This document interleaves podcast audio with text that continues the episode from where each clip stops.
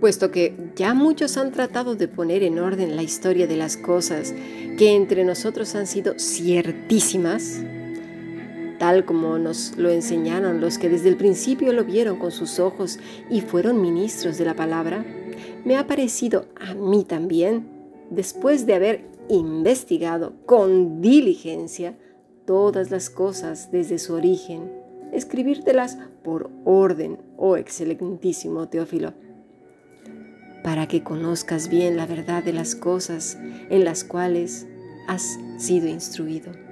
Ese es nuestro trabajo, ese es nuestro trabajo, porque cuando vemos el Salmo 22 y toda la escritura, sí, pero estamos estudiando ahora el Salmo 22, vemos que ya se había hablado de nuestro Señor Jesucristo. Pero a falta de conocimiento del Padre y del propio Espíritu de las Escrituras, no conocieron a nuestro Señor Jesucristo. Lucas se dedicó a conocer, a estudiar. Mira, cuando preguntas a un cristiano, ¿para qué vino Jesús al mundo? Inmediatamente y de manera mecánica contesta, para morir, por mí en la cruz por mis pecados. Y está bien, pero solamente se limitan a ello, ¿sí? Y ya está. Pero mira, si fuera así, ¿qué sentido tendría vivir 33 años? ¿Para qué pasar una niñez y juventud con limitaciones? ¿No? Tal caso, pues nada más venir, morir y ya está, se acabó. Pero no. Jesús también nació y vivió por nosotros. Su ministerio va más allá de lo que podemos siquiera entender o comprender. Y es por eso y tan importante vivir a Cristo estas palabras de Lucas deberían de resonar todos los días en nosotros. De hecho, esa es la intención precisamente del grupo internacional.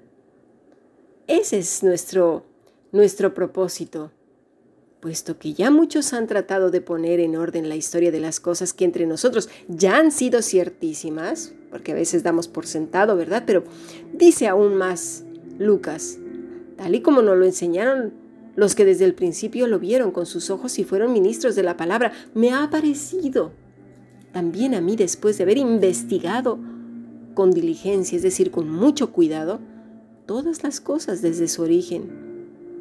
Luego el versículo 4, para que conozcas bien la verdad de las cosas de las cual, en las cuales has sido instruido. Y eso es lo que estamos haciendo. Jesús vivió también por nosotros. Necesitamos vivir a Cristo, observarlo en cada circunstancia, porque si realmente queremos ser como Él, tenemos que vivir su vida. Cristo se identificó con los hombres y fue también tentado en todo, en el área espiritual, humana, en el área de la inteligencia, las riquezas, la popularidad. Su vida nos enseña verdades únicas, profundas, reales. Pero mira, no nos vayamos al radicalismo y querramos vivir como judíos con sandalias, vestidos de la época y mantos. No. Jesús no vino a enseñarnos una cultura, sino verdades espirituales, verdades aplicables a toda la humanidad de todos los tiempos.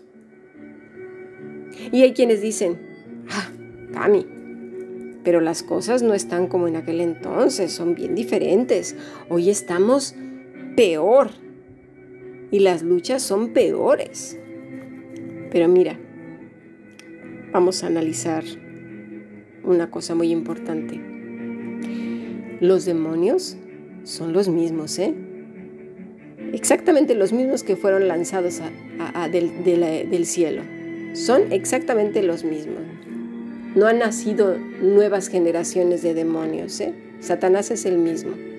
Es el de siempre. Y todos sus amiguitos también son los mismos. Aquellos que estuvieron en el Edén y tentaron a Adán y Eva. Los mismos que corrompieron la tierra en la época de Noé. los mismos en la época de Jezabel, los mismos de Sodoma y Gomorra, y de ahí un suma y sigue. Ellos son los mismos, porque el pecado que hay detrás de toda moda, época y siglo es el mismo. Lo único que cambia es de empaque, la presentación. Pero vaya, es el mismo. Satanás es, el de siempre. Cuando Pablo dice, no os conforméis a este siglo, ¿a qué siglo se refería? ¿Al siglo de Cristo? ¿Al siglo después de Cristo? ¿A cuál? La palabra para siglo es aion, que quiere decir propiamente edad, era. Pero vamos más allá. Perpetuidad, por implicación, el universo. Tiempo que incluye el presente y el futuro. Por lo tanto, no se refiere al siglo de Pablo, sino al tiempo que hablamos desde el principio de nuestro estudio, ¿verdad? Cuando hablamos de salirnos, que abarca todas las edades. Es decir, la era, la perpetuidad con la que operan los demonios, tomando formas y matices diferentes. Pero el espíritu es el mismo. Esos demonios no envejecen, no les salen canas. Ojalá les salieran canas y se murieran y desaparecieran de la faz de la tierra, pero ahí están, dando la misma lata que desde el principio. No mueren, no se reproducen como tú y como yo, ni están sujetos al tiempo y el espacio terrestre han estado desde siempre y siguen tomando formas diferentes y presentaciones distintas de pecado, pero el espíritu al final es el mismo. El hombre sigue tentado en esas mismas cosas, en su mismo corazón. Pero Cristo nos enseña en su vida a vencer. ¿Cómo? diciendo que en Cristo, pero en nuestras propias fuerzas. Todo lo puede en Cristo que nos fortalece y a darnos de golpes con Satanás. No. Es vivir a Cristo en nuestra vida cada día, muriendo al yo. Ayer hablamos de sacrificios vivos, respondiendo a la vida como Él lo hizo, a la agresión y al reto y, a todas las cosas que le hicieron como Él lo hizo, a la tentación como Él respondió, deseando lo que Él deseaba. ¿Y qué era lo que deseaba? La gloria del Padre. ¿Qué otra cosa deseaba? La voluntad de Dios en su vida. He escuchado aberraciones tan horribles como decir, no pidas la voluntad de Dios, porque si pides su voluntad no te va a dar lo que quieres. como si Dios estuviera a nuestro servicio, diciendo, como un, mesero o camarero en un restaurante, a ver, jovenazo, ¿qué se le ofrece? Lo que usted diga. Pero, pero, pero, pero vamos a ver, que no nos damos cuenta que el espíritu que está detrás de, esa, de esas afirmaciones no es el mismo Satanás. Por favor, ¿qué deseaba Cristo? hacer la voluntad del Padre, glorificar al Padre. ¿Y quién lo guiaba? El Espíritu Santo. Y lo vemos en Mateo 6, del 9 al 13. Mucha gente dice, ¿a quién oraremos? ¿Al Padre, al Hijo al Espíritu Santo? Detrás de esa afirmación, cuidado, puede existir el politeísmo. Es una unidad, Dios es uno, tres personas en uno.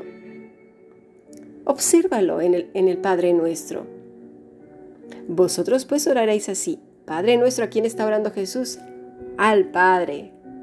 Santificado sea tu nombre, venga tu reino, hágase que tu voluntad, como en el cielo, también en la tierra. El pan nuestro de cada día, dánoslo hoy y perdónanos.